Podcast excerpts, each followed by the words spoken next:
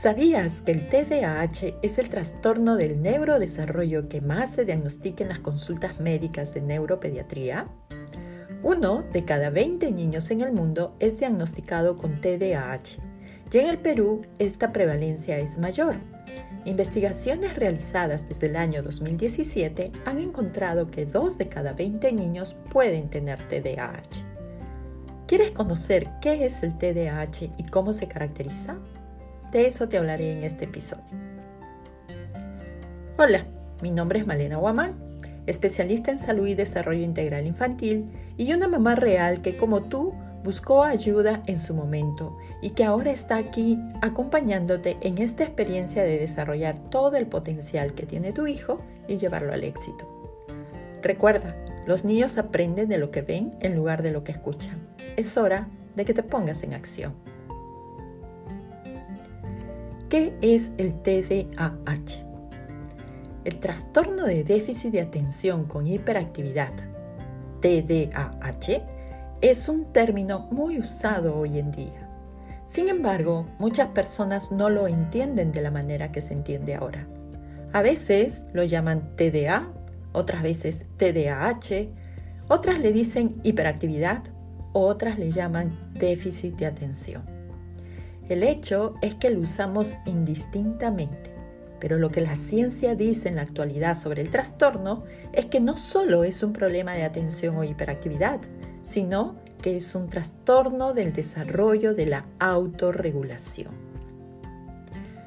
Cuando hablamos de autorregulación, no solo hablamos de controlar el comportamiento, sino de la capacidad de parar y pensar antes de actuar estar atento y cambiar el foco de atención cuando sea necesario, de regular las emociones para que no interfieran en lo que intentamos hacer, de fijarnos metas y mantenerlas en mente mientras organizamos y planificamos nuestras acciones para conseguirlas. Es la capacidad de evaluar nuestro comportamiento y verificar si estamos logrando nuestros objetivos o si es necesario realizar cambios, poder anticiparnos a las consecuencias. Todas estas habilidades son básicas para manejarnos en la vida cotidiana y hoy se conocen con el nombre de funciones ejecutivas. Por tanto, el TDAH es realmente un trastorno del desarrollo de las funciones ejecutivas. Entender la naturaleza básica del TDAH es un requisito previo para lograr que nuestro hijo tenga el tratamiento adecuado y lo que es más importante, poder criarlo con éxito. Algo que es necesario aclarar es que el TDAH no tiene nada que ver con la inteligencia. Hay chicos que son súper inteligentes, otros tienen una inteligencia promedio. Pueden llegar a ser grandes profesionales, doctores, abogados, empresarios, profesores, ingenieros, artistas, deportistas destacados, fotógrafos, etc. Entonces, ¿qué es lo que realmente pasa en el TDAH? ¿Cuáles son sus características? Una de las principales dificultades que tiene es mantener la atención. Cuando están escuchando, leyendo o trabajando en alguna tarea que demande esfuerzo, prestan atención al inicio, luego se distraen, vuelven a atender, para nuevamente distraerse y así se la pasan intentando mantenerse atentos. Es algo parecido a lo que sucede con el celular cuando estás en un área donde no hay una buena recepción. Puedes escuchar algo y luego la señal se va y luego regresa. Se distraen a menudo con cualquier cosa. Ven y escuchan lo que ocurre a su alrededor o tienen muchos pensamientos pasando por su cabeza. Esto nos pasa a todos, pero si tenemos que enfocarnos en algo, podemos alejar esos pensamientos y distracciones. Los chicos con TDAH realmente no lo pueden hacer. Si están sentados frente a la pantalla en sus clases online y se les cae el lápiz, inmediatamente tienen que buscar dónde cayó para recogerlo. Luego vuelven a la clase por unos minutos, después se pierden en sus pensamientos o se ponen a jugar con el lápiz Quizás en ese momento recuerden un programa de televisión que vieron anoche. Luego vuelven a la clase y sienten que no entienden. Entonces miran otra cosa en la pantalla, abren una página de internet o el videojuego, luego vuelven a la clase pensando a qué hora terminará y así se les pasa el tiempo. Lo que es desconcertante sobre esto es que los chicos con TDAH son así casi todo el tiempo, pero no siempre. Hay cosas que pueden hacer con las que no tienen problemas de atención. Esto sucede cuando lo que están haciendo es lo que les agrada, como por ejemplo un deporte o un videojuego. Y aquí viene la pregunta. Si pueden poner atención cuando juegan, ¿por qué no pueden poner atención cuando están sentados en clase? Ellos no pueden prestar atención por más de 5 minutos a la clase, pero se la pueden pasar 3 horas sin moverse mientras juegan videojuegos. Y cuando juegan, se concentran tanto que la única manera de llamar su atención es apagando el equipo. O no siempre son los videojuegos. Hay chicos que se enfocan cuando dibujan, otros cuando están construyendo con los bloques de Lego. Muchos dirán que eso le pasa a cualquiera. Todos nos concentramos en lo que nos interesa. ¿Cuál es la diferencia? La diferencia está en que nosotros que no tenemos TDAH, si tenemos que hacer algo que es importante y tedioso, por lo general nos obligamos a poner atención aunque sea muy aburrido, solo porque sabemos que tenemos que hacerlo. Esto les resulta increíblemente difícil a los chicos con TDAH. Entonces, ahora parece un problema de fuerza de voluntad pero tampoco es un problema de fuerza de voluntad. Es un problema de ejecución, de rendimiento, de hacer lo que saben que tienen que hacer en el momento adecuado. Y esto se debe a la forma en que su cerebro está conectado. Difícil de entender, ¿cierto? Pero aquí está la clave. Entender todo este proceso es lo que realmente ayudará a nuestro hijo. Otra dificultad que suelen tener es con la planificación, organización y el empezar a hacer las cosas. Para muchos es difícil organizar sus espacios y sus objetos, como por ejemplo su escritorio, sus cuadernos, su dormitorio. Otros no tienen problemas con el orden de sus espacios y cosas, pero sí con la organización de sus pensamientos e ideas. Les cuesta mucho plasmar sus ideas en un papel porque no pueden organizar las oraciones y los párrafos para que se entiendan también pueden tener dificultades con su tiempo y trabajo.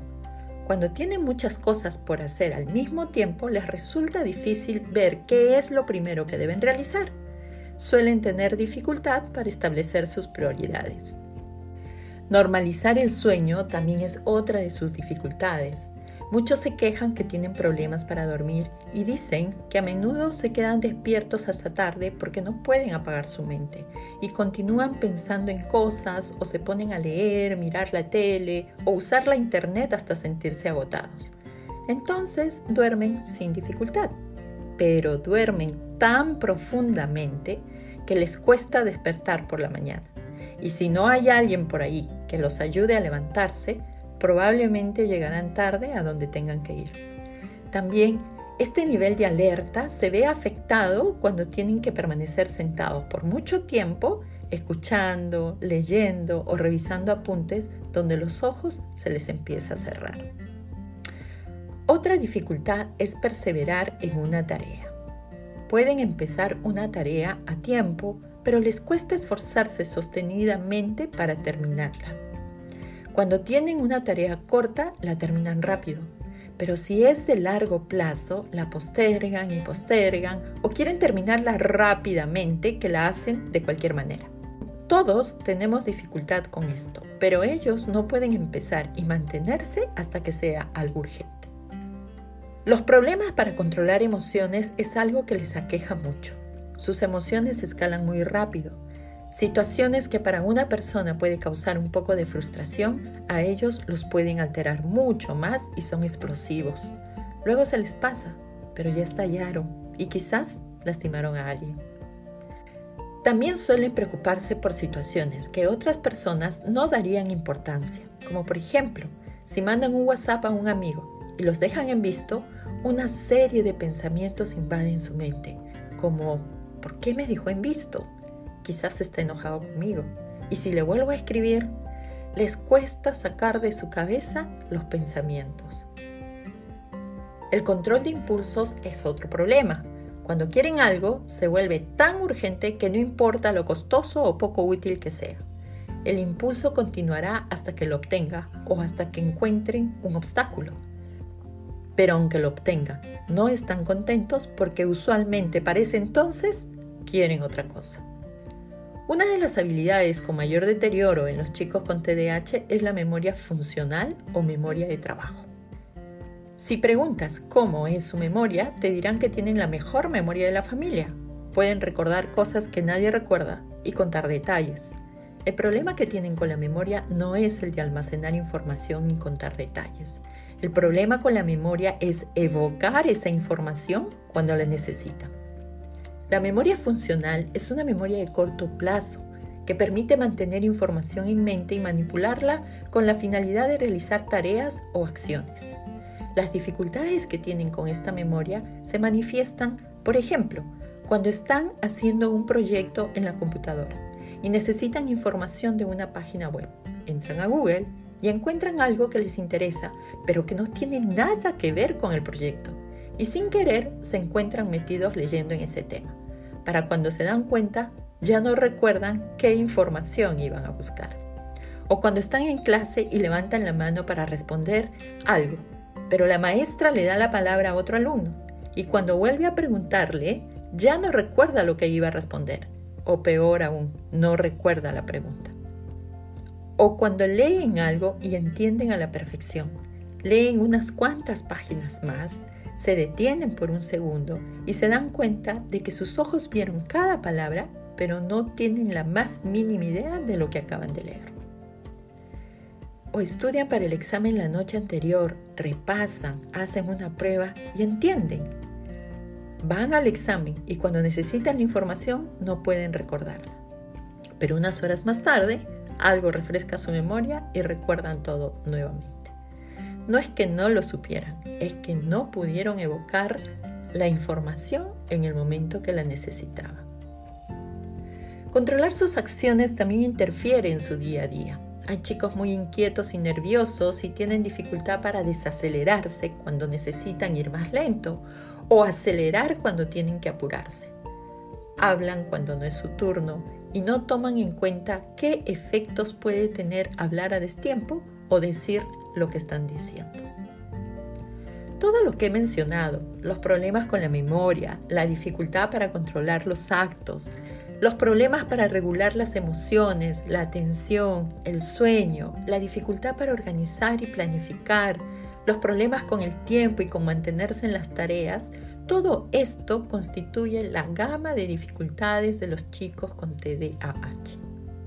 Son cosas con las que todos tenemos problemas de vez en cuando, pero las personas con trastorno de déficit de atención con hiperactividad tienen más problemas con ellas. Así que la pregunta no es si alguna vez tienen estas dificultades, sino con qué frecuencia ocurre, qué tan intensas son y si interfieren en la vida diaria. Si has identificado estas características en tu hijo y están causando problemas en su vida académica, familiar y social, es necesario que busques ayuda especializada para su evaluación y diagnóstico. Hasta aquí lo que tenía preparado para compartirte en este episodio. Espero que la información brindada te sirva para ponerte en acción y convertirte en ese papá o mamá que tu hijo necesita para llegar al éxito. Gracias por acompañarme. Si te ha gustado el episodio de hoy, compártelo o comenta. Así podremos llegar a más familias como la tuya. Te esperamos en el próximo episodio. Hasta entonces.